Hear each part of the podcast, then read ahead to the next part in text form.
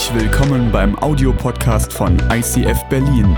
Wenn du Fragen hast oder diesen Podcast finanziell unterstützen möchtest, dann besuch uns auf icf-berlin.de.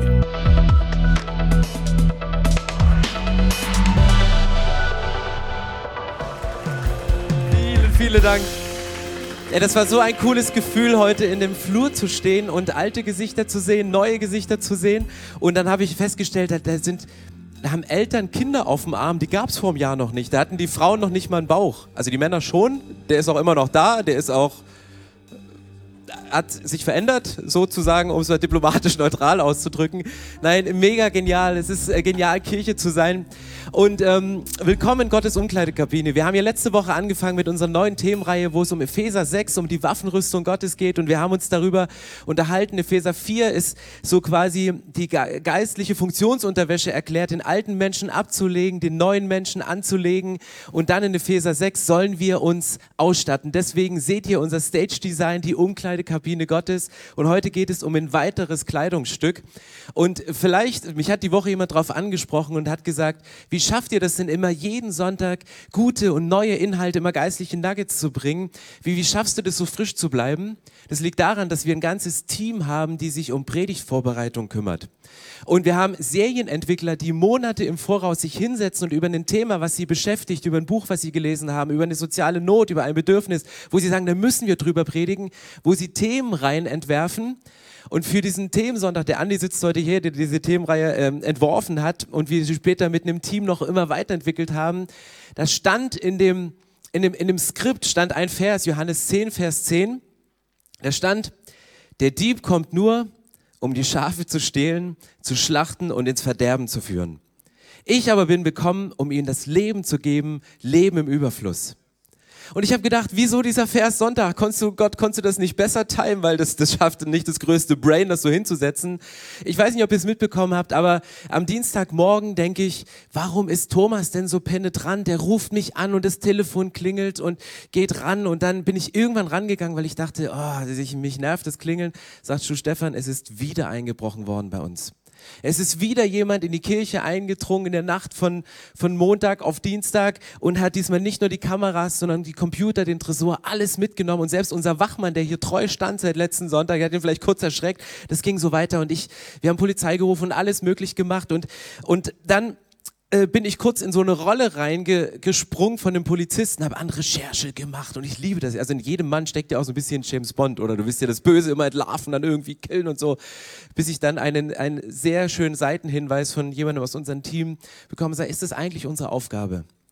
Ist es eigentlich unsere Aufgabe jetzt zu fahnden, dann machen wir die Aufgabe der Polizei oder ist es unsere Aufgabe zu segnen? Und ich dachte genau diesen Punkt nach, nach, nach, nach, Auf, äh, nach, nach Wut, nach, nach, nach, nach Recherche, nach, nach Sachen habe ich gedacht, was steht denn hier in der Bibel? Der Dieb kommt nur, um zu stehlen und zu rauben und zu reißen und kaputt zu machen, um zu verletzen, um kaputt zu machen. Und es hat mich erst verletzt, wo ich dachte so, du kannst doch nicht unser Zeug klauen. Und der Dieb hat nicht nur unser Zeug geklaut, sondern schlimmer, er hat etwas geklaut, was Gott gehört.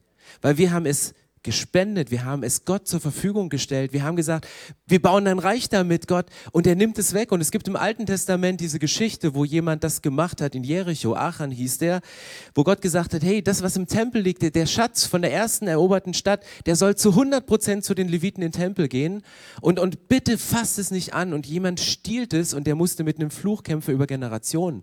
Und ich dachte, lasst uns für den Dieb beten. Und vor allen Dingen, liebe Kirche, lasst uns unseren Job machen. Lasst uns unseren Job machen, solange es es in Berlin noch Menschen gibt, die nicht genügend Geld verdienen, um stehlen zu müssen, um ihre Familie zu versorgen oder, oder Motive haben, die nicht an einem Get-Free-Moment am Kreuz durch einen Tausch in, in positive Motive umgewandelt sind, dann sollten wir als Kirche weitergehen. Und genau wie du das gesagt hast, Thomas, es ist genau unser Punkt zu sagen, weißt du, wenn jemand das nimmt, was, was Gott gehört, das passiert nicht nur mit materiellen Sachen, sondern das ist mit Menschen passiert. Was steht hier? Es geht darum, dass das Leben gestohlen wird. Und vielleicht ist das auch passiert in deinem Leben. Vielleicht hat Gott dir ein Gefühl geraubt im letzten Jahr. Das Gefühl der, der Freude an Gott. Und wenn er dir die Freude an Gott geraubt hat, was hat er dir geraubt? Er hat dir deine Stärke geraubt. Er hat dir deine Kraft genommen in deinem Glauben. Gott nimmt, wie es hier steht, er, äh, der, der, der Teufel versucht Menschen zu isolieren, auf, auf Abwege zu bringen. Und ich glaube, wir haben, der, der Feind hat es geschafft, Menschen aus der Kirche rauszustehlen, Menschen aus der Beziehung mit Gott rauszustehlen, Menschen zu nehmen, die, die ganz innig mit Gott unterwegs waren und ihre Freude und ihre Kraft im Glauben verloren haben. Und diese gilt es zurückzugewinnen. Und deswegen geht es heute um eine Zurückgewinnungsstrategie, die von Anfang an in Epheser 6 in der Waffenrüstung in der Bibel drin ist. Heute ist das Thema standhaft unterwegs. Epheser 6, Vers 15. Bekleidet euch an den Füßen mit der Bereitschaft, die gute Nachricht vom Frieden mit Gott zu verkünden. Schlichter Satz, Schlichter Satz, bekleidet euch an den Füßen mit der Bereitschaft, die gute Nachricht vom Frieden mit Gott zu verkünden. Ich habe euch was mitgebracht und zwar diese wunderschönen Laufschuhe. Und ähm, ich weiß nicht, ob ihr schon mal Laufschuhe kaufen wart. Also ich bin über 40 und wenn du als Ü40 in einen Laden gehst, der sich wie auch immer Rennpunkt nennt oder so, dann, dann, dann kommst du da rein und dann sagst du so ganz gechillt und sagst, ich will den besten Laufschuh. Ich bin jetzt über 40, ich habe nicht mehr nur ein Studentenbudget zur Verfügung, ich will einfach den besten Laufschuh. Weil bester Laufschuh rennst du auch am schnellsten. Logisch, oder? Also zumindest über 40 Theorie läuft. Dann kommst du da rein und dann steht da so, so ein durchtrainierter, so ein Sixpack behafteter, so ein, ein sehnengestrickter Mensch vor dir, und dann, dann fragte er, ja, kommen Sie mal rein. Wie viel wiegen Sie eigentlich? Ich so, was ist das für eine blöde Frage? Deswegen bin ich ja hier.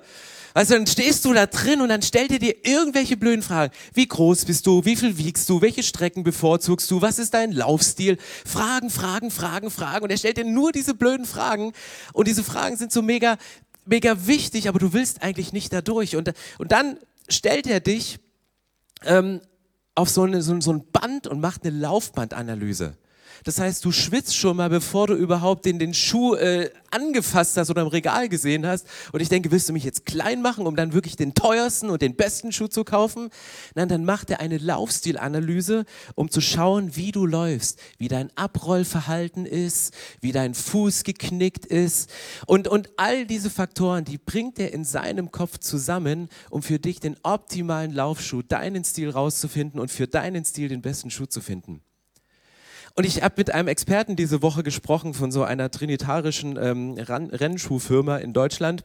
Und er hat mir ein paar Sachen erklärt und ich dachte, es ist so genial, ähm, das zu wissen über einen Schuh. Und ich mache es jetzt ganz einfach, weil er musste mir es auch ganz einfach erklären, nachdem er die Fachbegriffe alle von sich gegeben hatte. Das Krasse beim Laufschuh ist, du rennst ja immer so mit so einem Abrollverhalten, du landest auf der Ferse und du rollst dann nach vorn wieder ab. Du landest auf der Ferse und rollst nach vorn wieder ab. Und dann sagte er, weißt du was, das Krasse an richtig guten Laufschuhen ist, keine Ahnung, ob es bei dem auch so ist, glaube ich eher nicht, tut immer weh in der Lunge, wenn ich damit gelaufen bin. Aber es hat vielleicht nichts mit dem Laufschuh zu tun. Ähm, er sagte, hier hinten in der Sohle ist ein richtig krasser Dämpfer drin. Weil dein ganzes Gewicht, ich so, ich weiß, dein ganzes Gewicht, das knallt mit voller Wucht auf diesen Boden und es muss dich dämpfen. Und vielleicht bist du im letzten Jahr auf den Boden geknallt worden. Vielleicht bist du auch im Gespräch mit deinen Freunden, denen du begeistert von deinem Glauben erzählen wolltest, hast du Dämpfer bekommen. Bist du knallhart aufgekommen und dieser Schuh mindert das. Und dann dreht sich dieser Schuh und sagt, hier vorne ist auch eine Art Gummi drin und ich mache es für dich ganz, ganz einfach. Das ist wie so ein Flummi. Das ist wie so ein Flummi, das leuchtet wie ein Beschleuniger, das ist ein bisschen härter, aber das, das gibt dir nochmal so einen richtigen Booster nach vorn. Und ich dachte, wie cool ist das denn? Und ich, ich liebe es, Booster zu haben in meinem Leben, dass ich nicht nur Sachen abdämpfe und nicht nur weniger Schläge bekomme, sondern auch eine Kraft zu haben, um nach vorn zu rennen, um weiterzugehen. Und wenn wir uns mit diesem Vers beschäftigen, der hier in der Bibel steht, lasst uns das im, im Hinterkopf halten, wie du deine Schuhe schnürst, wie du mit den Schuhen weitergehst. Und ich habe mich gefragt, hatten die damals auch Laufschuhe, hatten die Sportschuhe? Nein, hatten sie natürlich nicht. Das waren eher so Schnürsandalen, römische Stiefel, Kampfstiefel, die sie hochgeschnürt haben, mit denen sie gelaufen sind. Und lasst uns in diesem Text noch ein bisschen tiefer gehen und die Bedeutung, was es, was es heißt, ähm, hinzugehen, weil hier steht auch nicht beschrieben, was es ist, sondern ich lese nochmal denselben Vers aus der Elberfelder Übersetzung, die sehr, sehr nah an dem Originaltext dran ist. Dort steht, Seid beschut an den Füßen mit der Bereitschaft zur Verkündigung des Evangeliums des Friedens. Das heißt, wovon ist hier die Rede? Wenn, wenn Paulus uns Christen auffordert, über unseren Glauben zu reden, in den Kampf zu gehen, in der sichtbaren und in der unsichtbaren Welt, er appelliert an unsere Bereitschaft. Er sagt, ich, ich brauche die Bereitschaft, das Evangelium zu verkünden. Und lasst uns an dieser Stelle mal ein bisschen tiefer gehen. Was, was heißt denn Evangelium eigentlich? Evangelium, wir kennen es. Es steht auf, auf großen Bibeln drauf, die gute Nachricht. Das Evangelium nach Matthäus, das Evangelium nach Lukas. Aber das Wort Evangelium heißt frohe Botschaft und es kommt aus dem Altgriechischen und es bedeutet nichts anderes, als dass bei einem Krieg, wenn ein, ein Herrscher gewonnen hat, die, die Nachricht, dass der Sieg gewonnen ist, zu dem König gebracht worden ist. Das heißt, Evangelium ist eine Nachricht über den Sieg. Es ist die Nachricht darüber, dass ein Krieg gewonnen ist. Es ist eine Nachricht darüber, dass du der Sieger bist. Und dann wurde es im 9. Jahrhundert vor Christus, also 9 vor Christus, wurde es für die Geburt von Kaiser Augustus benannt, dem göttlichen Kaiser. Es wurde, er wurde damit bezeichnet als der, der Retter, als der Sieger, bereits als er geboren wurde. Und in Markus knüpft der Evangelienschreiber nochmal wieder an und er nimmt genau dieses sprachliche Bild. Und dort kommt diese Verknüpfung zusammen zwischen der Siegesnachricht. Und damals, wenn du von Evangelium gesprochen hast, von der frohen Botschaft, von der guten Nachricht, wusste jeder, irgendjemand hat gewonnen. Wir haben gewonnen, wir sind die Sieger. Und jetzt wird diese Botschaft von dem Sieg verknüpft mit einer Person, die noch nicht so aussieht, als würde sie überhaupt einen Kampf gewinnen, außer den Schreikampf in der Nacht gegen die Eltern, wenn sie einen wieder nicht schlafen lassen. Bei Kaiser Augustus und Markus 1, Vers 1 wird es wieder aufgenommen und auf Jesus bezogen. Auf den Friedefürst, auf den, der geboren wird. Euch ist heute der Heiland geboren, die gute Nachricht für uns Menschen.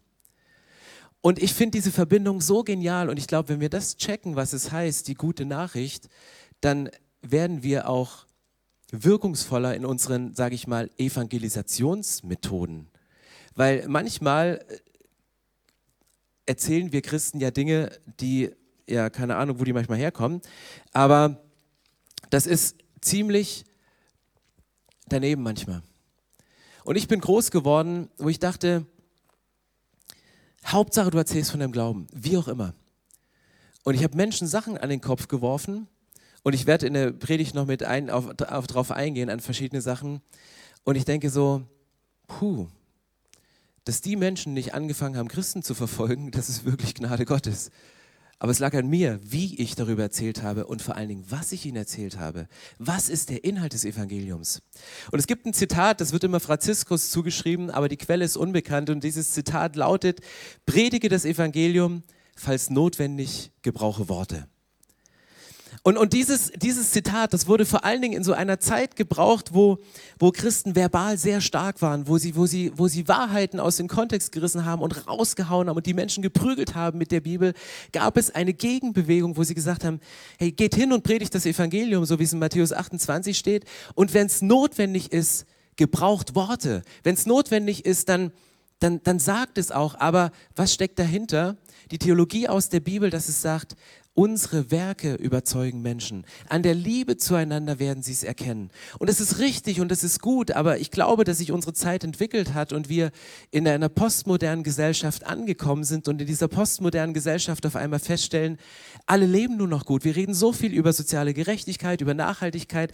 Alle tun gute Dinge, aber wir erzählen nicht mehr darüber, was unser Antrieb ist. Wir erzählen nicht mehr über das Warum. Wir erzählen nicht mehr, dass die Bibel, dass Gott derjenige ist, der der Ursprung ist, warum wir so handeln, warum wir die Schöpfung erhalten, warum wir uns entsprechend in diese Richtung bewegen.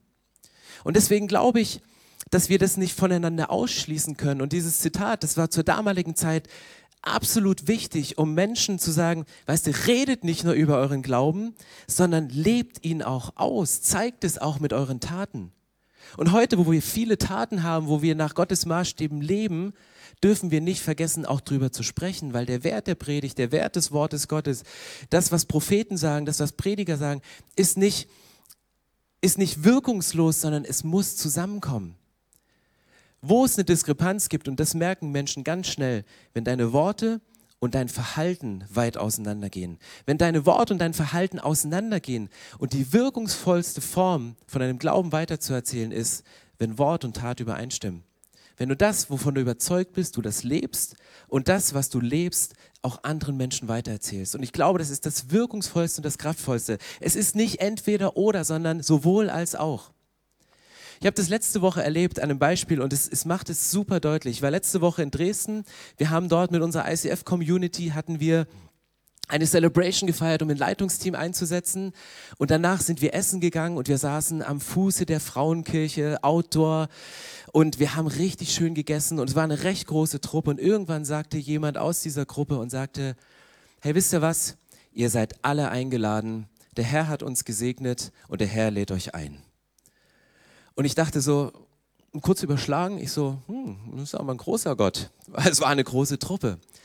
Und dann sagte die Person und sagte, wisst ihr was? Jesus hat ja das Essen bezahlt, aber lasst uns die Kellnerin segnen. Und sagte, wer irgendwas hat, dann hat sie einen Umschlag genommen und hat jeder einen Schein da reingepackt. Und dann habe ich auch so ein bisschen überschlagen und dachte, wir nähern uns so langsam einem Monats... Nein, Quatsch. Äh, gut, es war Dresden. Nein, Quatsch. Sorry. Sorry, liebe Dresdner. Schön, dass ihr dabei seid heute. Also das ist der, der Umschlag füllte sich so mit Schein und dann... Und dann, und das hat mich so mega berührt in diesem Moment, dann nahm diese Frau diesen Umschlag und gab ihn der Kellnerin und sagte, hey, wir sind alles Christen hier. Wir hatten gerade einen Gottesdienst und haben eine neue Kirche gestartet und wir sind von unserem himmlischen Vater so beschenkt und er hat uns so gesegnet. Er hat uns so über euch gesegnet und diesen Segen wollen wir weitergeben. Und wir möchten ihnen dieses Geld geben als ein Segen von Gott direkt für ihr Leben. Die Frau stand da und so, wer seid ihr, wo kommt ihr her? Und, und das, das, das, das war für mich der entscheidende Punkt. Wir hätten ihr den Umschlag liegen lassen können, wir hätten ihn zustecken können, aber die Interpretation wäre vielleicht gewesen, ja, guter Unternehmer vielleicht. Oder wer weiß, wer das war. Haben die Berliner nicht gecheckt, dass man in Dresden weniger Trinkgeld gibt oder so? Äh, weißt du, das weißt du ja nicht. Und in dem Moment kam die Tat und das Wort zusammen. Aber erst durch das Wort wurde die Tat zu dem, was es war, weil es könnte sonst alles sein. Und nur zu reden, wir sind großzügig, das ist es auch nicht. Wenn dann ein paar klappernde Münzen da drin sind, passt auch nicht zusammen. Und da habe ich gemerkt, Wort und Tat in einer Gesellschaft, wo wir schon mehr Wert legen auf, auf Leben, auf Verhalten, auf Nachhaltigkeit, braucht es mehr und mehr die Worte, wo wir begründen, warum wir machen, was wir machen. Aber wisst ihr, hier in dieser Serie, wir reden heute auch nicht über Sommersandalen. Epheser 6 geht es um eine Kampfausrüstung. Es geht um, um, um eine Ausrüstung für dich, um beschut zu sein an den Füßen mit der Bereitschaft, diese gute Nachricht von dem Sieg weiterzugeben. Und wir sollen bereit sein, zu jedem Augenblick das weitergeben.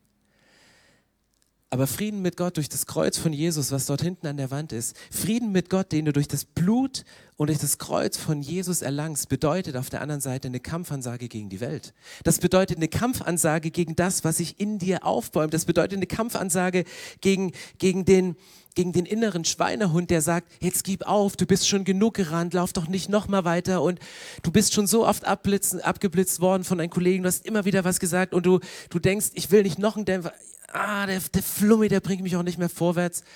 Und du kämpfst innerlich gegen alle Stimmen, die sagen, hey, erzähl doch nicht mehr weiter.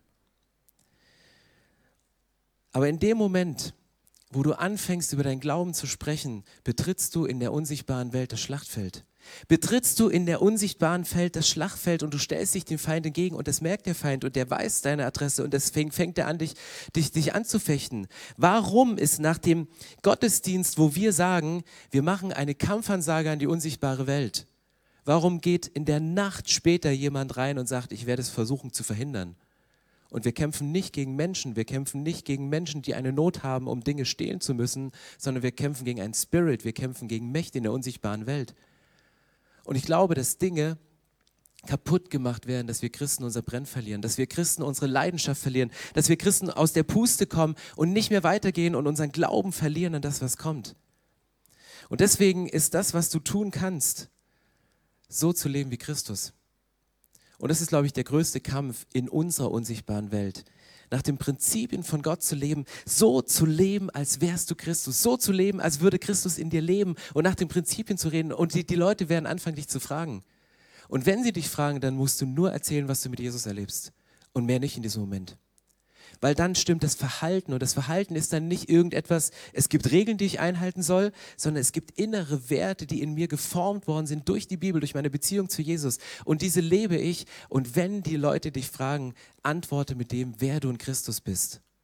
Fang an, dass du Kind bist. Fang an, darüber zu erzählen, dass du einen Frieden hast, der größer ist als der Verstand. Fang an, zu erzählen, was du mit Gott erlebst. Ein Engel fragt Gott einfach an einer Stelle und sagt, hey Gott, was ist denn eigentlich deine Strategie, um die Menschen auf der Erde für dich zu gewinnen? Und dann sagt Gott, ja, ich, ich schaffe den Menschen und es wird diesen einen Punkt geben, wo ich meinen Sohn auf diese Erde schicke. Und dieser Sohn, der wird am Kreuz sterben und er wird die Lasten und die Schuld der gesamten Menschheit auf sich nehmen und die Menschen, die diesen Jesus erleben, die werden von mir weitererzählen. Die werden von dem weitererzählen, was sie mit mir erleben. Und dann sagt der Engel, guter Plan. Aber was ist, wenn die Menschen das nicht erzählen? Hast du einen Plan B? Und Gott sagt, es gibt keinen Plan B. Es gibt keinen Plan B. Wenn wir nicht erzählen, was Gott in uns macht, wenn wir nicht von den Wundern erzählen, dann erfahren es unsere Kollegen nicht. Gott sagt, ich, ich will keinen Plan B, ich brauche keinen Plan B. Ich habe meine Menschen und diese werden das erzählen. Und die Frage ist, wie erzählst du das und was erzählst du weiter?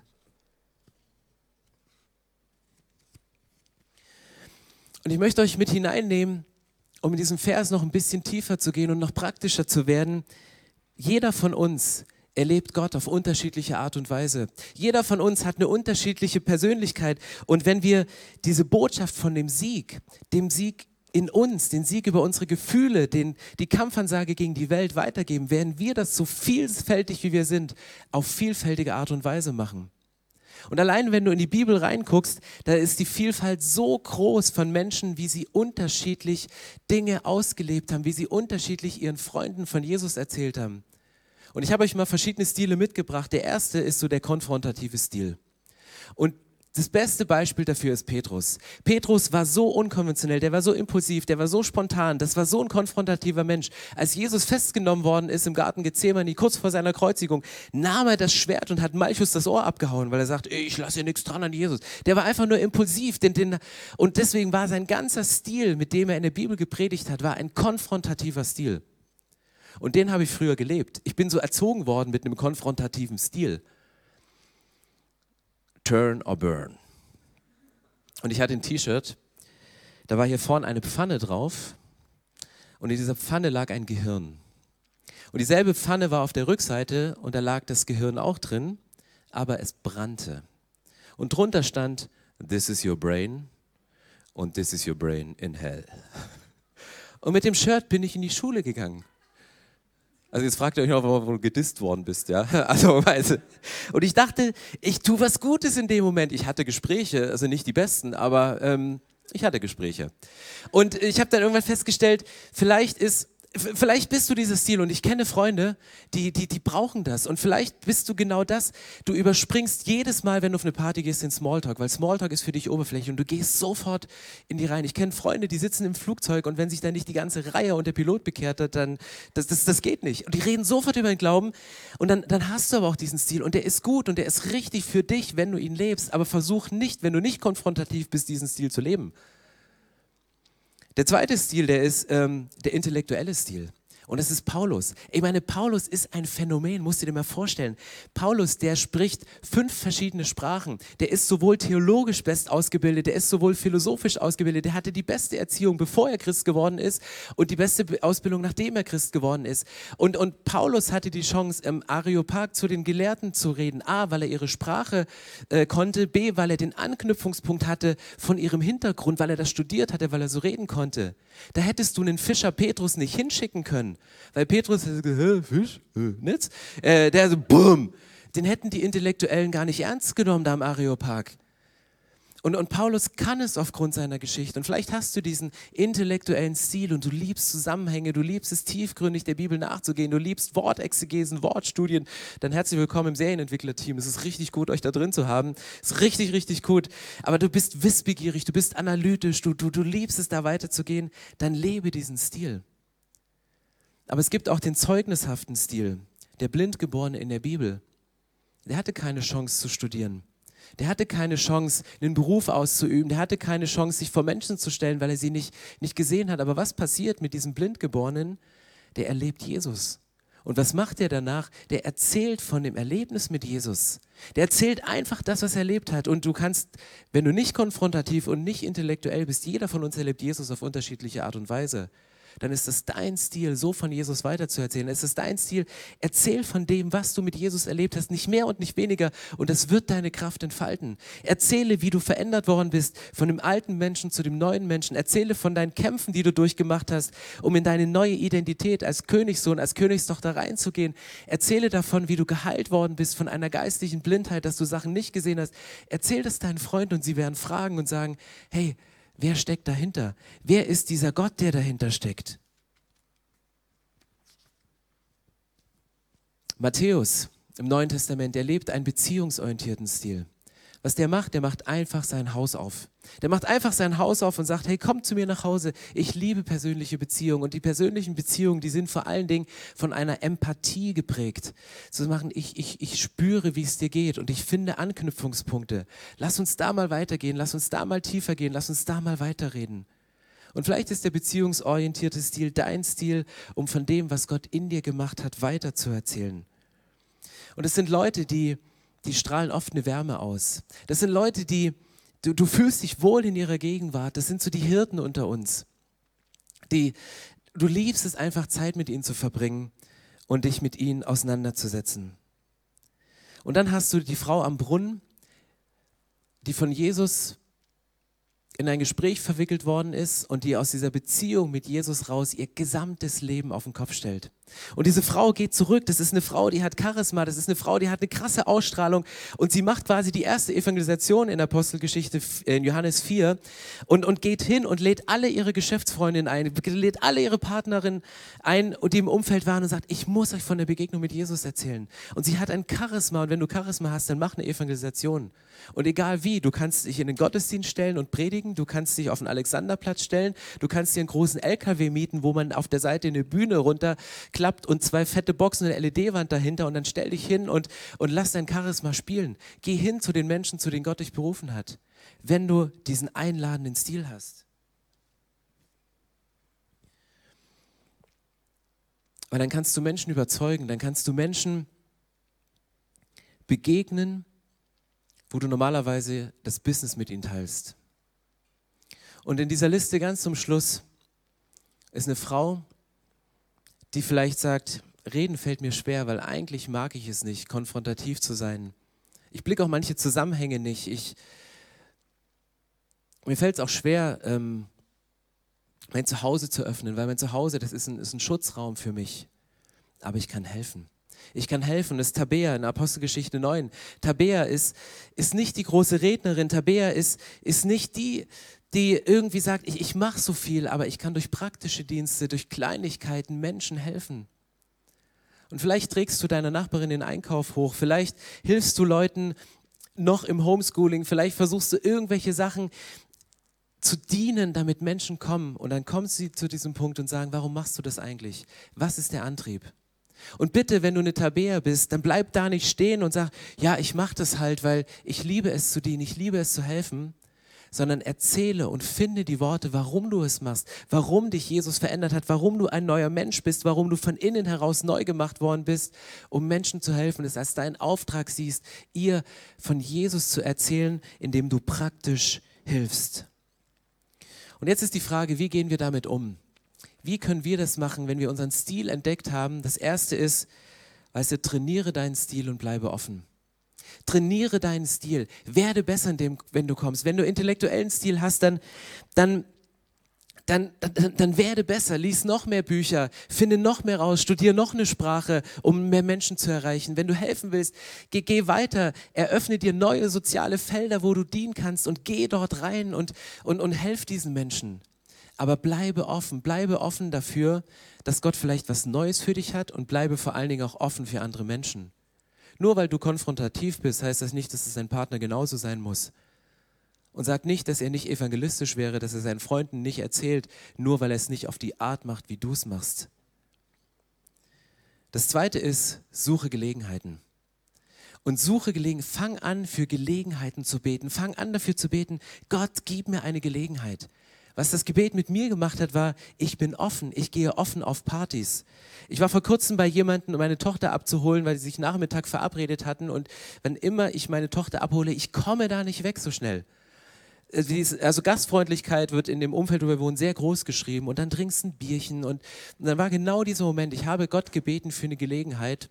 Und der Einladende fragte mich, sagte, wir, wir standen jetzt gerade in der Schule rum und wir haben uns über den Nahostkonflikt unterhalten.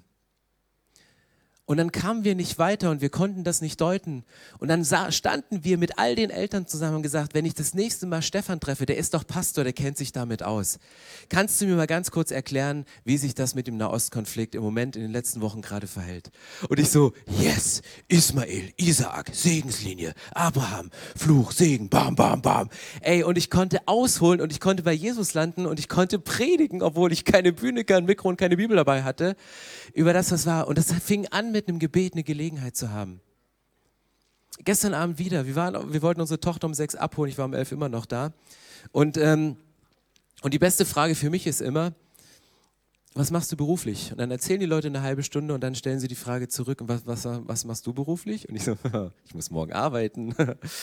ich hoffe, es geht. Ähm, und dann fängst du an, darüber zu sprechen. Weißt du, sucht Gelegenheiten und lasst keine Gelegenheit aus, zu leben und zu predigen, Hand in Hand, Wort und Tat. Und das Letzte ist, gemeinsam geht's besser. Das Letzte ist, lasst uns gemeinsam antreten. Lasst uns nicht gegenseitig unsere Wirksamkeit absprechen, indem wir sagen, ich gehe anders auf meine Freunde zu, sondern lasst uns gemeinsam diese Welt für Jesus auf den Kopf stellen. Lasst uns gemeinsam rausstellen und diese gute Botschaft von dem Sieg von Gott, der ans Kreuz gegangen ist, als Sieger und Jesus ist am Kreuz und der größte Sieg der Menschheit, der sieht aus wie die größte Niederlage von Jesus selber. Und es kommt dort zusammen. Und es gibt ein kleines Detail an diesem Schuh.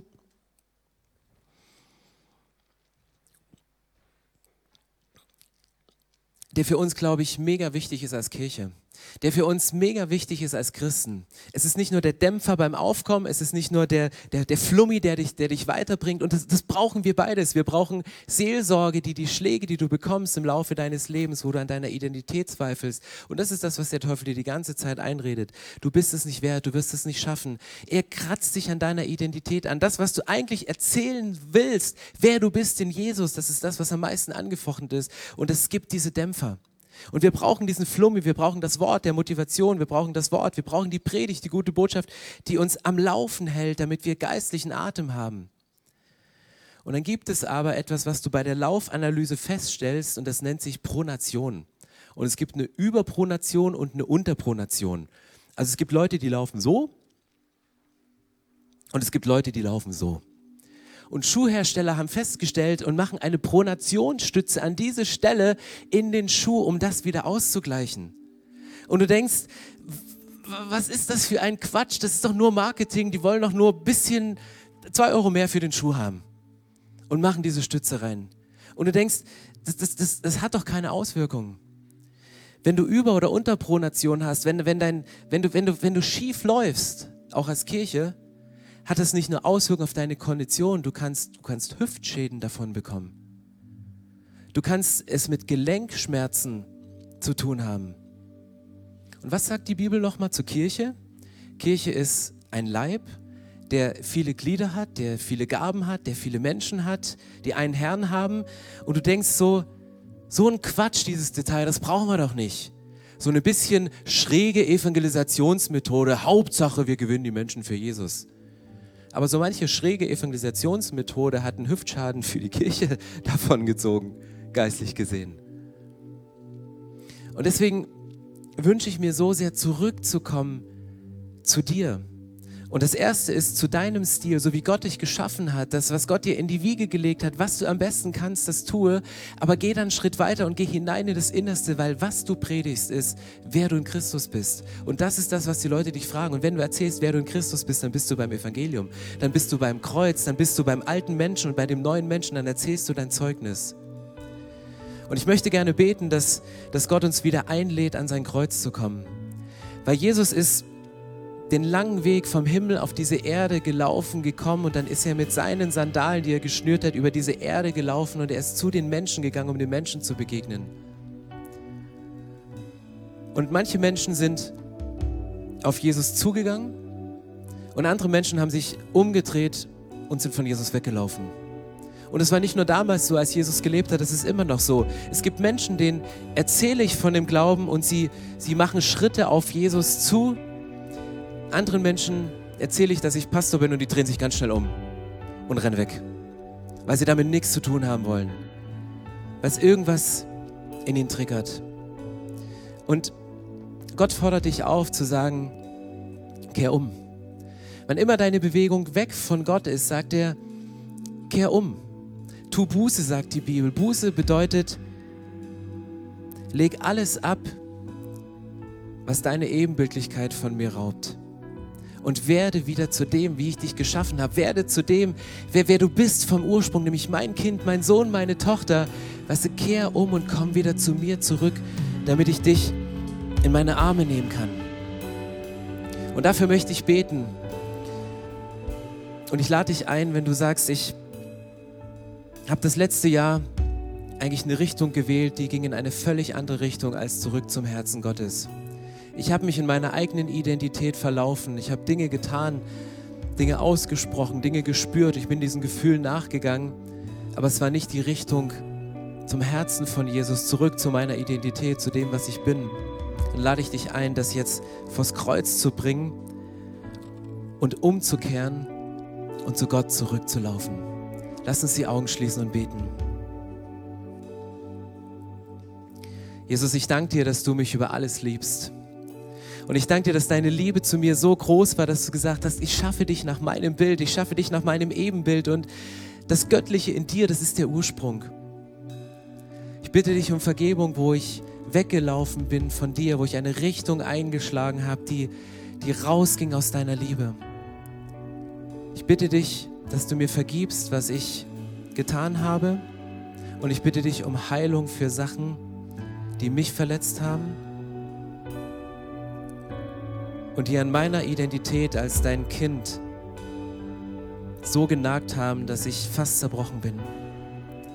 Ich danke dir, Jesus, dass du am Kreuz zerbrochen bist für mich und dass du meine Schuld auf dich genommen hast und dass du deswegen die Schuld der Menschheit nimmst und an die tiefste Stelle nimmst. Dass du alles wegnimmst und sagst, hey, ich, ich kümmere mich um deine Schuld. Hey, komm einfach wieder zurück. Dein Job ist nur umzukehren und zurückzugehen und um wieder an meinem Herzen anzukommen und das nicht nur für jetzt, für diesen Augenblick, sondern ich verspreche dir mit dem Anker, dass du eine Ewigkeit mit mir verbringen kannst. Und du läufst ab jetzt nicht mehr alleine, sondern ich laufe an deiner Seite, ich laufe in dir. Und Jesus, ich danke dir, dass ich nicht alleine laufen muss, dass du mir nachgehst, wenn ich von dir weglaufe, dass du mich trägst, wenn ich keine Kraft mehr habe, aber dass wir vor allen Dingen gemeinsam laufen können. Und wir beten das, Jesus, in deinem Namen. Amen.